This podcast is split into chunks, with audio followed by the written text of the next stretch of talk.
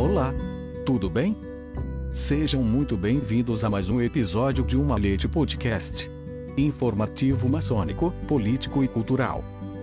Episódio número 249.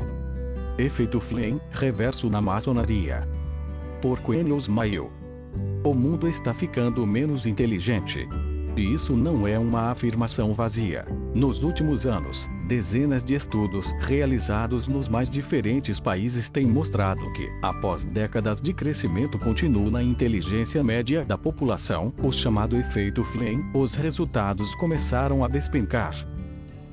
O efeito Flynn, ou seja, o aumento contínuo da inteligência média, era explicado pela melhoria no consumo de nutrientes, mais investimentos em educação e crescente estímulo nos ambientes sociais. E não coincidentemente, o aumento da inteligência média sempre esteve diretamente relacionado com o aumento do hábito de leitura. Já essa reversão no efeito Flynn, ou seja, o emburrecimento geral, seria consequência de mudanças nos hábitos, com crianças, adolescentes e adultos a cada dia com mais horas diárias frente a uma tela, televisão, celular, computador, tablet, consumindo informação audiovisual em vez de leitura. E por que a leitura estaria relacionada com a inteligência?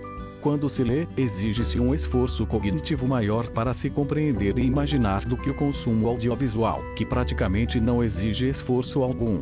É por isso que, para alguns, ler dá sono, mas maratonar uma série na TV, não. Ainda, a leitura gera um aumento de vocabulário, que também está diretamente relacionado à inteligência. Nós, humanos, somos seres sociais, com uma existência baseada em relações interpessoais, partindo da família até a sociedade em geral.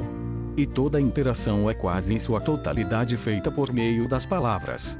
Assim, quanto mais palavras você sabe, mais coisas, e mais complexas, aprende e compreende, e melhor se comunica. Com isso, tem-se uma evolução das ideias, teorias e, consequentemente, das ciências. Se esse ritmo de queda na inteligência média continuar, acredita-se que a próxima geração de adultos ficará na média considerada baixa inteligência e que chamamos popularmente de lesados. No caso do Brasil, que tem em torno de 30% da população analfabeta funcional e enfrenta gradativa redução nos investimentos em educação, as consequências poderão ser desastrosas e permanentes. Ainda mais, considerando a quantidade de livrarias que fecham suas portas todos os anos, o aumento absurdo no preço do papel e, se não bastasse, esforços governamentais para tributar livros, que eram isentos no Brasil desde a década de 40. As consequências da redução na inteligência média já podem ser vistas por aí. Entre elas, alguns pesquisadores apontam o crescimento do viés de confirmação, quando pessoas somente acreditam naquilo que está de acordo com suas crenças e opiniões, rejeitando todos os fatos e argumentos racionais contrários. Isso leva à simplificação de questões complexas, polarização de temas originalmente multifacetados, proliferação de fake news e de teorias conspiratórias, dentre outros males.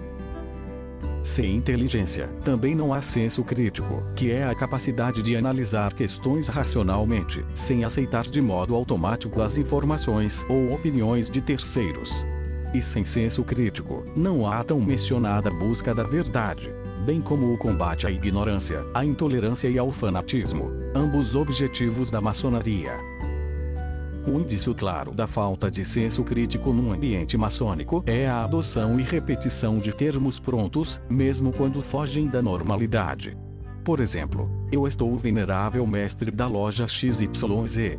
Quem fala assim, eu estou o gerente da empresa tal? O normal é eu sou o gerente da empresa tal.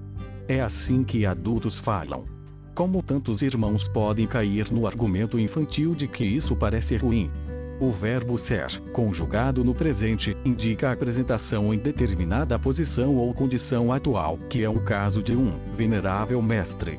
Já o verbo estar, quando empregado assim, presume permanência breve e passageira. Estou na rua e logo chegarei em casa. Não se aplica a um cargo que se ocupa por um ano ou mais. Outro exemplo é a condenação daqueles que dizem ontem fui para a reunião da minha loja, pelo argumento, mais uma vez infantil, de que o termo minha é negativo, pois passa a ideia de que você é ou quer ser o dono da loja. Conforme o dicionário, minha também se refere a uma pessoa que pertence ou faz parte de algo.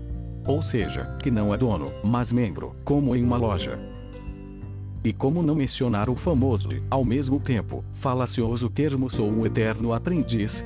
Por que não mudamos então os nomes dos três graus simbólicos para aprendiz 1, aprendiz 2 e aprendiz 3?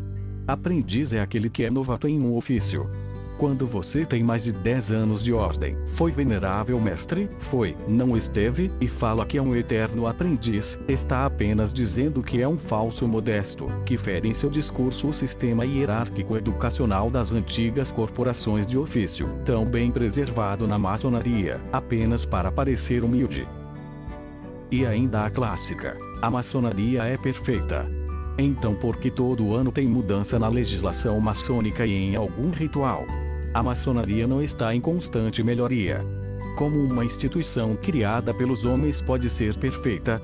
Se assim for, todas as instituições não são tão perfeitas quanto a maçonaria. E para piorar, dessa nasceu aquela: mulher não entra na maçonaria porque já é perfeita. Tudo conversa para boi dormir. Agora, exerça seu viés de confirmação e faça interpretações tendenciosas para defender a manutenção do uso desses termos, tão esdrúxulos à luz do menor senso crítico. Assim, apenas reforçará ainda mais esta teoria do efeito Flynn reverso na maçonaria. Edição: Luiz Sérgio Castro. Até o próximo episódio de Uma Leite Podcast.